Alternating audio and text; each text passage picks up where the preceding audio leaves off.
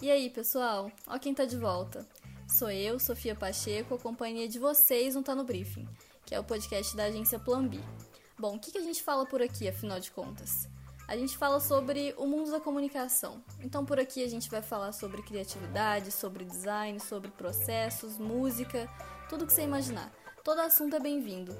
E para falar sobre eles, a gente chama pessoas de dentro da agência e pessoas que a gente admira que estão do lado de fora dos nossos muros. Pro papo de hoje eu chamo pessoas que eu confio, o papo vai ser super legal, sobre duplas de criação, processo criativo, enfim, vocês vão gostar. Se você ainda não me conhece ou não conhece o Tá no Briefing, dá uma assistida nos nossos episódios anteriores, nosso episódio de apresentação e vem com a gente. Vamos lá? Criatividade. Diálogo. Pauta. Job. Deadline. Aumenta a marca. Pra ontem. Aprovado. E para falar disso tudo comigo, em primeiro lugar eu tenho a Paulinha, que é a minha nova dupla aqui do Tá no Briefing. É, Ei, seja bem-vinda, Paulinha. Obrigada, obrigada pelo convite. Estou esquentando minha cadeira. Uhul. Muito obrigada, amiga. Paulinha vocês já conhecem, ela estava aqui no episódio para falar sobre o Big Brother, inclusive ela errou o top hum. 3 dela junto comigo. pra você ver, né, como é que o jogo virou. Oh, Não, que tristeza. O Fiuk oh, foi sacanagem. Foi sacanagem. Não, não, o Fiuk foi sacanagem. Nossa. É... Mas isso é papo para um outro podcast. Ainda Paulinha tem comigo, estreando no Tá no Briefing, a Rafa Mendes, que é redatora aqui da Plan Seja bem-vinda, Rafa. Obrigada, Sophie. Oi, pessoal. E, por último, mas não menos importante, eu tenho a Sarinha, Sara Pereira, que está aqui, nosso social. Vai falar um pouquinho sobre esse, essa nova relação entre duplas de criação. Seja bem-vinda, Sarinha. Ai, muito obrigada. Estou muito animada, muito, muito, muito animada para conversar com vocês, gente. Bom, então vamos lá, vamos falar sobre tudo isso. Bora! Vamos lá. Queria saber primeiro, pensando em questão de, de design, relação assim mais tradicional, Paulinha, como que é o fluxo perfeito de dupla de criação para você, assim, que mais funciona no seu trabalho?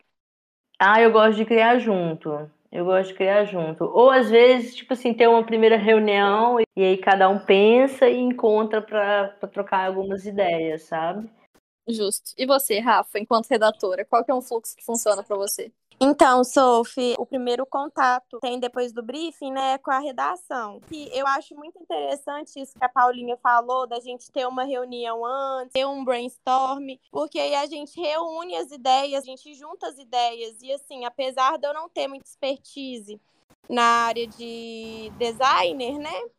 Eu consigo apresentar algumas referências, por exemplo, em roteiro, é, em peça, eu busco colocar alguma referência assim, do que eu pensei para a imagem, do que eu pensei para o vídeo, né, do roteiro. Mas é óbvio que essa parte aí, quem tem a expertise é a Paulinha e é ela quem resolve se vai acatar as minhas sugestões ou não. Mas, assim, geralmente, geralmente a Paulinha acaba catando, né, Paulinha? A gente é. dá, tipo assim, porque a gente pensa em conjunto, então a, os nossos pensamentos acabam estando muito alinhados sempre. Não, mas sabe o que eu fico pensando? Às vezes eu fico também dando indicação de, do que eu acho que seria legal em imagem. Eu não tive muitas duplas de criação na vida, assim. Eu acho que eu tive três designers que eu conversei nos trabalhos que eu tinha que fazer. E aí, às vezes, eu ficava morrendo de medo de ser flanelinha de layout, sabe? De ficar sugerindo demais e, e o cara ficar achando ruim, eu achar que eu tô querendo interferir demais no processo. Mas eu acho que construir junto é a melhor opção, a melhor é, solução sempre. É, e eu, eu, acho que isso também vai de cada personalidade de cada criativo, né? De cada design. Tem design realmente que não vai gostar, sabe? Que vai querer que ninguém mete o dedo. E tem gente que não, tem gente que, que não tá nem aí, gosta todo mundo metendo o bedelho e Frankenstein vai sendo construído ali em, em conjunto, né? Dentro de uma harmonia lógica, de, um, de, uma coisa coerente em relação à marca, né? O que a gente está fazendo. Mas eu gosto desse caminho porque eu sempre fui uma pessoa que construí com coletivo, né? Então, e eu, eu aprendi também, principalmente dentro da, da Plan B, dentro do mundo e do mercado de publicidade, a ter, ter esse ego menos inflamado. Tipo assim, não tem jeito, o cliente sempre vai meter o B dele na sua.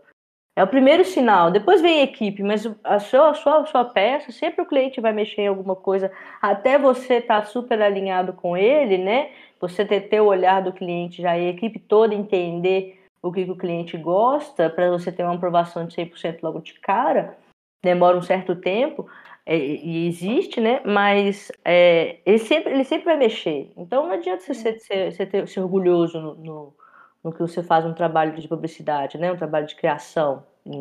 Eu tinha muito isso quando eu trabalhava com jornalismo ainda. Tipo, eu tinha um, um ciúme do meu texto, que aí chegava na mão do editor, eu via, tipo, cortando um monte de trem, substituindo um monte de coisa. Eu ficava assim, gente, me doendo horrores. Aí quando eu entrei para publicidade, eu percebi que tá tudo bem, que isso acontece, ainda mais alteração de cliente principalmente, mas rolava muito alteração da equipe também. E eu acho que é um processo de é. você entender que, tipo, a dupla de criação, uhum. eu nem uhum. sei mais se é uma dupla de criação ou se é, tipo. Ou é um time. Cria... É, exatamente. Uhum. Para mim funciona mais pensar como se fosse um time, assim. É, recente, na Plan B, a gente até. Recente nada, já, já tinha um tempo que isso estava rolando mas de chamar esses brainstorms iniciais para todo mundo falar o que, que achava e tal. E isso melhora tanto o processo de produção. Quando você faz com todo mundo, você vê que as ideias se encaixam muito melhor. Eu acho, né? Pelo menos. Eu já trabalhei com outros designers e outros redatores que preferiam desenvolver, tipo, o produto deles sozinhos e depois apresentava e fazia um monte de refação. Assim, eu detesto refação. Então, o mínimo possível é ideal. Ô, Sophie, eu te entendo super, sabe? Quando eu entrei no ramo publicitário também, eu ficava um pouco com o ego ferido, quando alguém dava pitaco na minha, nas minha, nos meus textos e tudo mais. Mas só que com o tempo a gente vai percebendo que existem críticas né, positivas, construtivas, que fazem sentido. E já existem aquelas críticas também que a gente olha e fala assim, opa, eu acho que eu não vou acatar isso, então eu vou lá e defendo a minha ideia, né? Se eu acho assim, Isso. assim que a minha ideia é realmente, tipo assim, a mais certa, a mais coerente, eu vou lá e defendo. E eu acho assim que isso acontece em toda a área, principalmente no designer. A Paulinha vai poder falar mais, mas é tem sempre muita gente dando pitaco. Sempre muita gente, mas aí a gente tem que saber filtrar. A gente tem que saber filtrar o que realmente faz sentido e o que não faz, a gente é bola para frente, né? É, eu, eu concordo com o que você diz, e além disso também, é, quando você fala de defender, né? Defender é uma coisa que foi muito louca para mim dentro da, da Plan B, que foi onde eu aprendi isso na marra, é porque como assim eu tinha que defender alguma coisa que era solicitada a ser feito, né? E aí e, e, e, e, tem uma balança muito forte aí, que, por exemplo, quando tem alguém, igual Sofia, vocês falaram do texto de vocês, né? Quando tem alguém lá riscando e mudando e tal, você tem que lutar pela, até pela sua essência, né? Pela sua energia que você deposita naquilo ali, o que você realmente quer transmitir. E aí você tem que ter essa sagacidade de perceber quem que é um líder que vai, ou uma pessoa que tem um know-how que vai te, te, te guiar para um caminho que é não massa, ou aquela pessoa que tá até te derrubando, né, cara? Não, e eu acho que rola muito também, tipo, é, você respeitar o espaço profissional e a formação profissional daquela pessoa, assim, tá tudo Isso. bem você ter opiniões diferentes sobre determinada peça, determinado conceito, mas tem que. É um trabalho de confiança, eu acho, pra você acreditar e não ficar exigindo horrores de defesa também. Já quero dar um pitaco sobre isso também, pô. Tava te chamando nesse exato momento, porque a gente tá falando muito aqui de redação e design. E eu queria saber se esse processo, por um acaso, é diferente quando a gente muda pra dupla de social e design. Então, Acho, acho que não, mas o que eu queria muito dizer assim nesse primeiro momento é que você falou de uma coisa que eu acredito muito, que é entender o espaço do outro e o que o outro faz, sabe? É o trabalho do outro. São personalidades diferentes e personalidades às vezes conflitantes. Então, é, essa coisa da dupla, essa coisa do time, passa por um lugar muito de respeito com o outro, sabe? De entendimento de até onde vai o que o outro tem que fazer e o que a gente tem que fazer. Que eu acho que é muito legal. E quando uma equipe está muito alinhada, quando essa, quando essa dupla está muito alinhada, isso flui, né? E eu acho que o social entra com uma pegada tão estratégica ali no meio dos dois, entre a redação e o design, que é sempre muito troca mesmo, né? Muito troca de referências, muito troca de dar pitacos uns nas coisas dos outros. Eu acho que o social é o que mais dá pitaco entre os dois, assim. O, o social é o flanelinha de texto e flanelinha de layout também. Total, total, total. E aí, altas vezes que eu já mandei para Paulinha referências, desenhos meus falando, olha, eu pensei isso daqui, o que, que você acha? E desenhos mesmo, esdrúxulos. Pra ela trabalhar em cima e aí construir o texto junto com o redator. Enfim, visões mais estratégicas talvez, mas que faz essa flanelinha real. E vocês acham que, tipo, depois que a gente mudou pro ambiente remoto, que a gente já tá, eu nem sei quanto tempo mais que a gente tá trabalhando de casa, vocês acham que essa relação entre time ou entre dupla, mas mais falando nessa parte de, de criação e de desenvolver uma ideia, você acha que essa relação mudou muito? Cara, eu sou o cria do, do home office, né? Eu tive muito poucas trocas ali no É. presencial, Foi cara. quanto tempo, Sarinha? Foi se- semanas antes Duas de começar, semanas. né? Duas semanas antes ela Duas chegou semanas. lá com a gente, esquentou a cadeirinha no lugar da bancada dela e de Foi. repente, corram todos, saiam correndo. Mas, ô, Sophie, eu acho, assim, que mudou bastante a forma da gente trabalhar, porque antigamente, lá na Plan B, a gente já chegou uma época em sentar duplas de criação, sabe, juntas. Então, era bem assim, eu acabava de fazer meu texto, mandava pra Paulinha, e eu já ficava lá Ah, em é, cima da era Paulinha, muito bom. olhando É, como que era, como tava ficando. era mais rápido, então, né? isso, Na idade da pedra. que as nossas trocas eram mais rápidas e eram mais. Não sei explicar. Porque o presencial, né? O presencial é diferente. Eu acho que é uma troca até de energia, gente. Porque aí vocês estão ali na mesma Isso. energia Exato, construindo o texto exato, e o trabalho. Exato. Eu acho que são todas, as- literalmente, assim, as vibrações, aquela energia pra fazer o negócio acontecer e Em vez de diferente, você junto tá ali trocando tete a tete com o teu cara, e aí, dependendo da pessoa que você tem, você tem uma, uma super vibe, aí depende você já tá rindo, olhando junto, já sabe como é que o outro vai pensar, o dia que tá de mau humor, o dia que tá bem, o dia que não tá. Isso. É, é, mas no âmbito, no âmbito remoto, que é o, no momento atual, assim, eu sinto que a gente, tipo assim, começou um pouco atrapalhado, puxando um pouco do modelo presencial ali, aplicando, e agora, com os seis anos, 50 mil anos depois, eu acredito que já esteja um pouco melhor. Ah, eu também. Eu acho assim, a gente soube se adaptar muito bem. A gente é uma das poucas empresas, agências que conseguiu se adaptar tão bem. Realmente é uma forma diferente de trabalhar, né? Mas assim, o remoto não deixa de ser ruim também. É, o remoto a gente continua produzindo, às vezes a gente produz até mais. Mas só que às vezes eu sinto essa falta de troca, assim, de perto, sabe? Não sei. eu acho que dá uma solidãozinha, É. sabe, Rafa? De, de quando você tá criando, porque às vezes a criação é, é muito solitária mesmo. Você tá produzindo um texto, é você com seu texto, é a sua ideia. Mas a gente aqui é tão dinâmico, publicidade, as coisas são tão dinâmicas, principalmente quando a gente tá falando de coisas pro digital, né? É tudo tão toda hora uma novidade, que às vezes é, essa solidão é, é ruim, assim. Não, uma coisa que eu sinto falta, assim, na época que a gente tava presencial, que eu sentava com a outra Sara, e aí a gente tava construindo um site juntos, e era, tipo, uma, uma encheção de detalhe, tipo assim, que uma apontava coisa no texto da outra, ou eu falava no layout, e isso era tão legal, porque, tipo, eu sempre tive um pouco de dúvida se eu ia pra área de, de agência, ou se eu ficava em agência in-house, assim, em empresa. Porque minha vida toda profissional eu trabalhei dentro de empresa, em times de marketing, de comunicação, enfim. E aí, quando você entra num lugar que tem, sei lá, 50 pessoas, todas da comunicação no mesmo lugar, criando coisas diferentes, e até, tipo, você vai pegar café na cozinha e você aprendia coisa nova, você tinha um insight de campanha. Eu lembro que várias vezes eu, assim, construí coisas na cozinha com o Diogo, com o Dan Lopes, assim, que a gente tava na cozinha tomando café e vinha alguma coisa que tava faltando. Então, esse, esse ambiente da cozinha da agência, eu acho que a gente ainda não tem.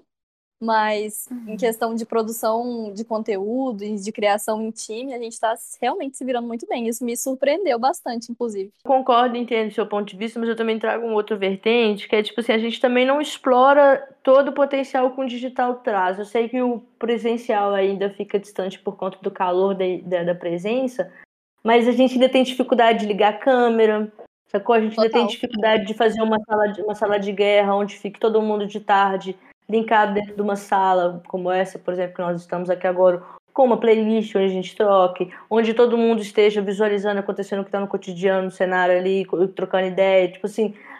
O, o, o, o que acontece muito hoje é que a gente para para conversar em reuniões que já tem temas dela. A gente não para para relaxar e conversar. Trocar. É, que é o que acontecia quando você vai na cozinha pegar um café e aí Sim. você acaba tendo essa troca, entendeu? Então acho que também a gente também não, não consegue.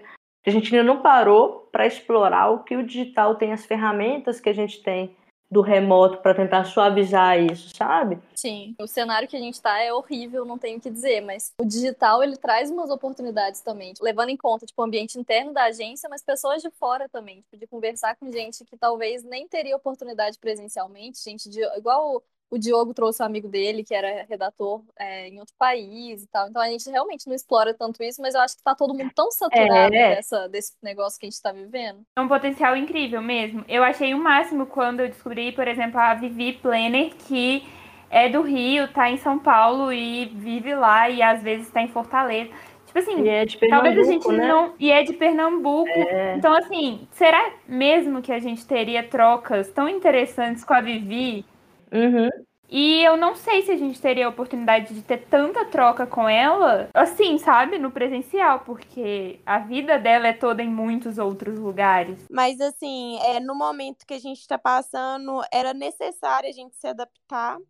E que bom que a gente se adaptou e tá se saindo bem, sabe? Eu fico muito feliz da gente É. estar se saindo bem, da gente estar conseguindo produzir e tudo mais. Tá conhecendo pessoas novas também, que a gente, igual a Sarinha falou, a gente não teria oportunidade se fosse no presencial. Então eu acho assim, Total. isso muito bacana. Sim. E a gente fala de dupla de criação, de, de duas, de um designer e um redator para poder fazer alguma coisa. Mas a gente nunca fala sobre a importância que é também os redatores se terem um grupinho para trocar ideia, para trocar referência sobre os designers Real. também, os socials. Eu, eu, concordo muito, acho que a gente não tem esse movimento assim na agência no digital, que é muito do que a Paulinha falou, que a gente não está explorando tudo. Mas eu tenho visto alguns movimentos também mais próximos de mudança nesse sentido, sabe? Mas eu acho que eu entendo também isso está acontecendo só agora, depois de um ano de home office. Porque é tudo muito caótico, gente. É tudo muita coisa. É tudo muita adaptação e teste ainda. E tá todo mundo muito saturado e doido da cabeça com essa situação toda, sabe? Eu acho que nos primeiros meses era confuso porque era novo. E aí, passou Uhum. um tempinho depois, ficou ok, porque a gente já tinha meio que se adaptado. E agora a gente tá adaptado, mas tá doido porque não aguenta mais. Exausto. Então, exausto. Real. Eu não julgo muito, eu acho que a gente tem que ter um pouco de, de paciência com toda essa situação. Falou tudo, Sofia. Porque se nós não tivéssemos um cenário de pandemia, né, a gente estaria pelo menos com a nossa liberdade, né? Então, você trabalharia ali o dia inteiro remoto ou encontraria com a equipe uma vez ou outra na semana, né? Para ter essas, essas. E não estaria com a mente tão cansada como estamos agora. Agora, gente, vocês acham aquelas? Vou fazer pergunta, Sofia. Nossa, como- à vontade, isso aqui é Se um podcast, não é um- uma entrevista. Mas vocês acham que o potencial criativo de vocês mudou muito, assim? Digo, criação mesmo de fazer a peça e esses textos, as ideias virem, fluírem? Porque eu penso que o social ainda tem muito a ver com a estratégia. Então a gente analisa muito o que está acontecendo na rede social. Acho que não tem isso tanto do criativo toda hora, mas vocês são essencialmente criativas. E nesse contexto, né? Pra vocês mudou alguma coisa? Então, Sarinha, é aquilo que a gente falou mais cedo. Às vezes rola o bloqueio criativo, mas só que eu acho assim, isso acontece em todas as áreas e acontece em todo momento. Não é por eu estar no home office. Mas aí, quando, aco- quando acontecia esse bloqueio criativo no presencial, era muito mais fácil ir lá e recrutar o pessoal que estava mais de boa, ajudava com umas- algumas ideias prontinho, já estava pronto a, a ideia na minha cabeça e tudo mais. Agora, no digital, é muito difícil a gente reunir todo mundo. Parece que vai ficando mais difícil da gente se encontrar.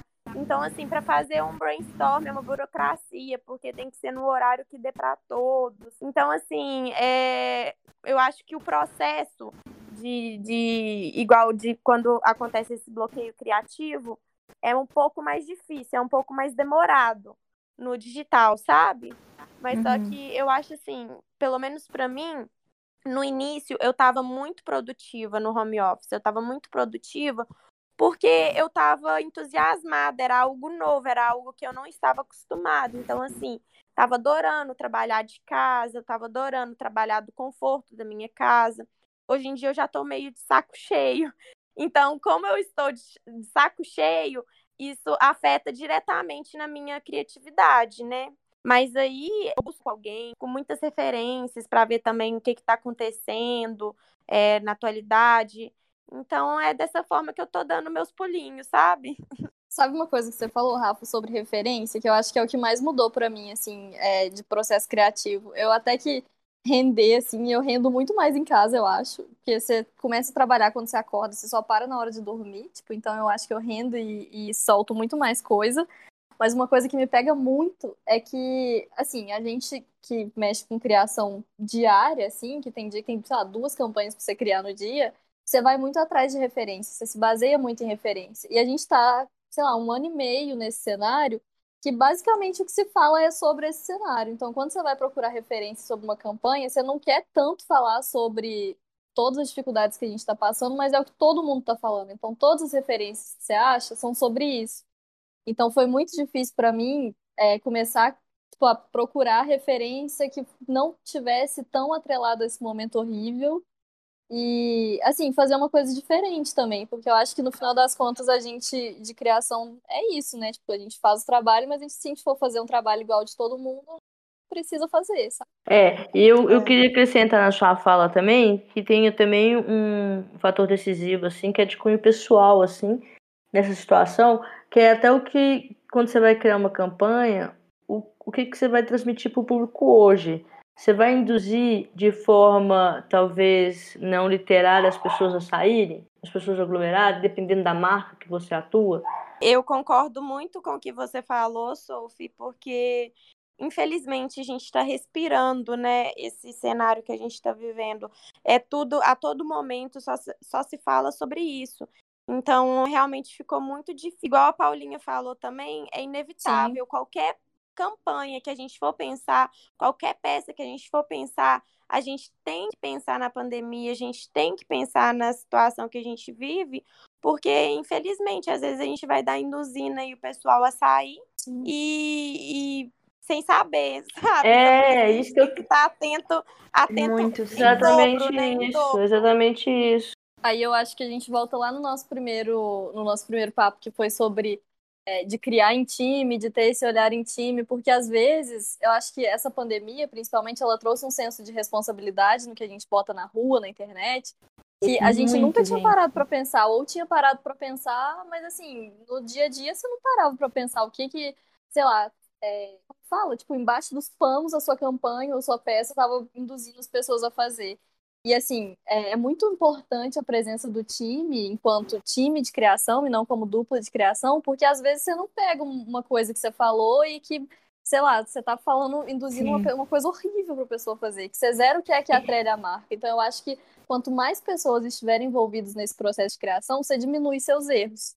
E aí a gente evita coisas absurdas de acontecer. Tipo, vocês lembram quando teve uma capa de uma revista que botou, tipo, a Cleo Pires sem braço para falar sobre inclusão. Eu lembro, ah, eu lembro disso, lembro disso. Péssimo. E vai, cê, tipo assim, você vê como que uma quem revista gigante, que, exatamente, quem aprovou, tipo, como que uma equipe gigante de pessoas ninguém conseguiu ver a problemática disso. Então eu acho que é. quanto mais gente a gente tiver no processo, isso muda. E acho que tem alguém para ser o advogado do diabo mesmo, sabe? É. Para falar, gente, mas eu acho muito difícil lidar, porque às vezes eu sinto um pouco essa coisa do orgulho ferido, sabe? De putz, é. não era isso. Eu, eu acho que eu ainda, eu ainda não pratico o desapego das coisas que eu faço, gente. Vocês duas aí, Rafael e Sofia, falaram que já estão mais desapegadas do texto de vocês e tudo mais eu não consigo desapegar. Então, às vezes, quando tem esse advogado do diabo, eu fico, putz, não era isso. Não, mas assim, isso também depende muito do trabalho que você tá. Depende do trabalho que você tá. Dependendo, dependendo do trabalho que você tá, você precisa defender aquilo ali, porque você é acredita tanto que aquilo ali vai dar certo, você Sim. tá tão inserido de conhecimento e argumento dentro do que você tá fazendo,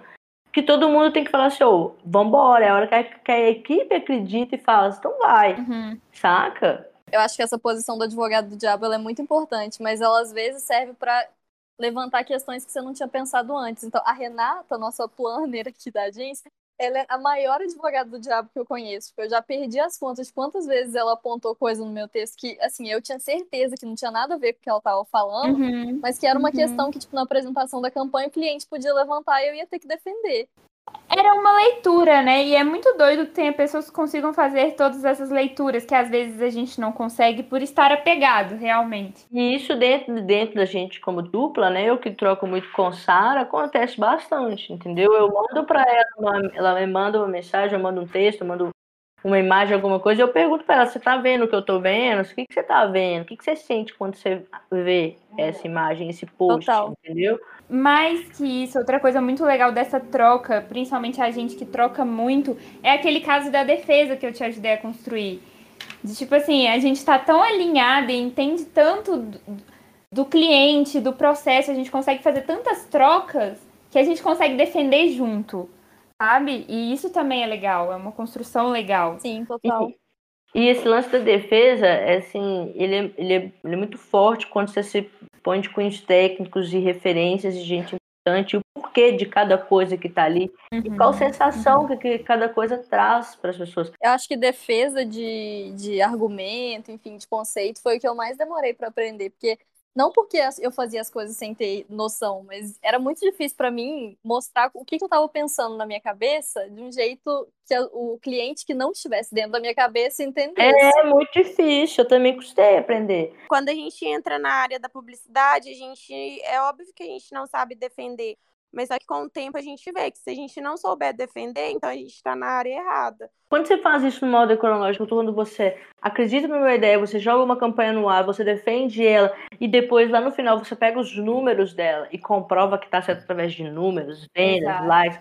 Pô, é maravilhoso, é lindo. Você, porra, você sabe o champanhe e brinda, fala. Eu concordo muito com isso que a Rafa está falando, porque é o nosso papel. É, o cliente às vezes não sabe com certeza o que ele quer, ou ele quer uma coisa que talvez não funcione para ele. E é esse o nosso papel de criar coisa que talvez ele olhe e fale, putz, não era isso que eu queria. E aí vem a nossa defesa, do tipo, você não tem certeza do que você quer, mas isso daqui pode funcionar demais. Porque nós somos especialistas, sabe? Eu acho que isso de aprender a defender na nossa área é crucial até para que funcione para o cliente e para a gente, sabe? É isso. Uma ótima forma de fechar o nosso podcast. É, o que você falou sobre da gente ser especialista e de ser fundamental defender e a questão da figura do advogado do diabo. É isso, porque com uma boa defesa você tira todas essas questões e, são, e por isso que é importante que elas sejam levantadas. Né? Queria agradecer a presença de todo mundo, Paulinha, que vai estar aqui comigo mais vezes, porque a gente fechou. Muito bom. Obrigada por ter uma parceria aí forte, bruta. Obrigada, meninas. É a primeira vez que eu tô participando, mas eu adorei. Quando precisarem mais vezes, estou disponível.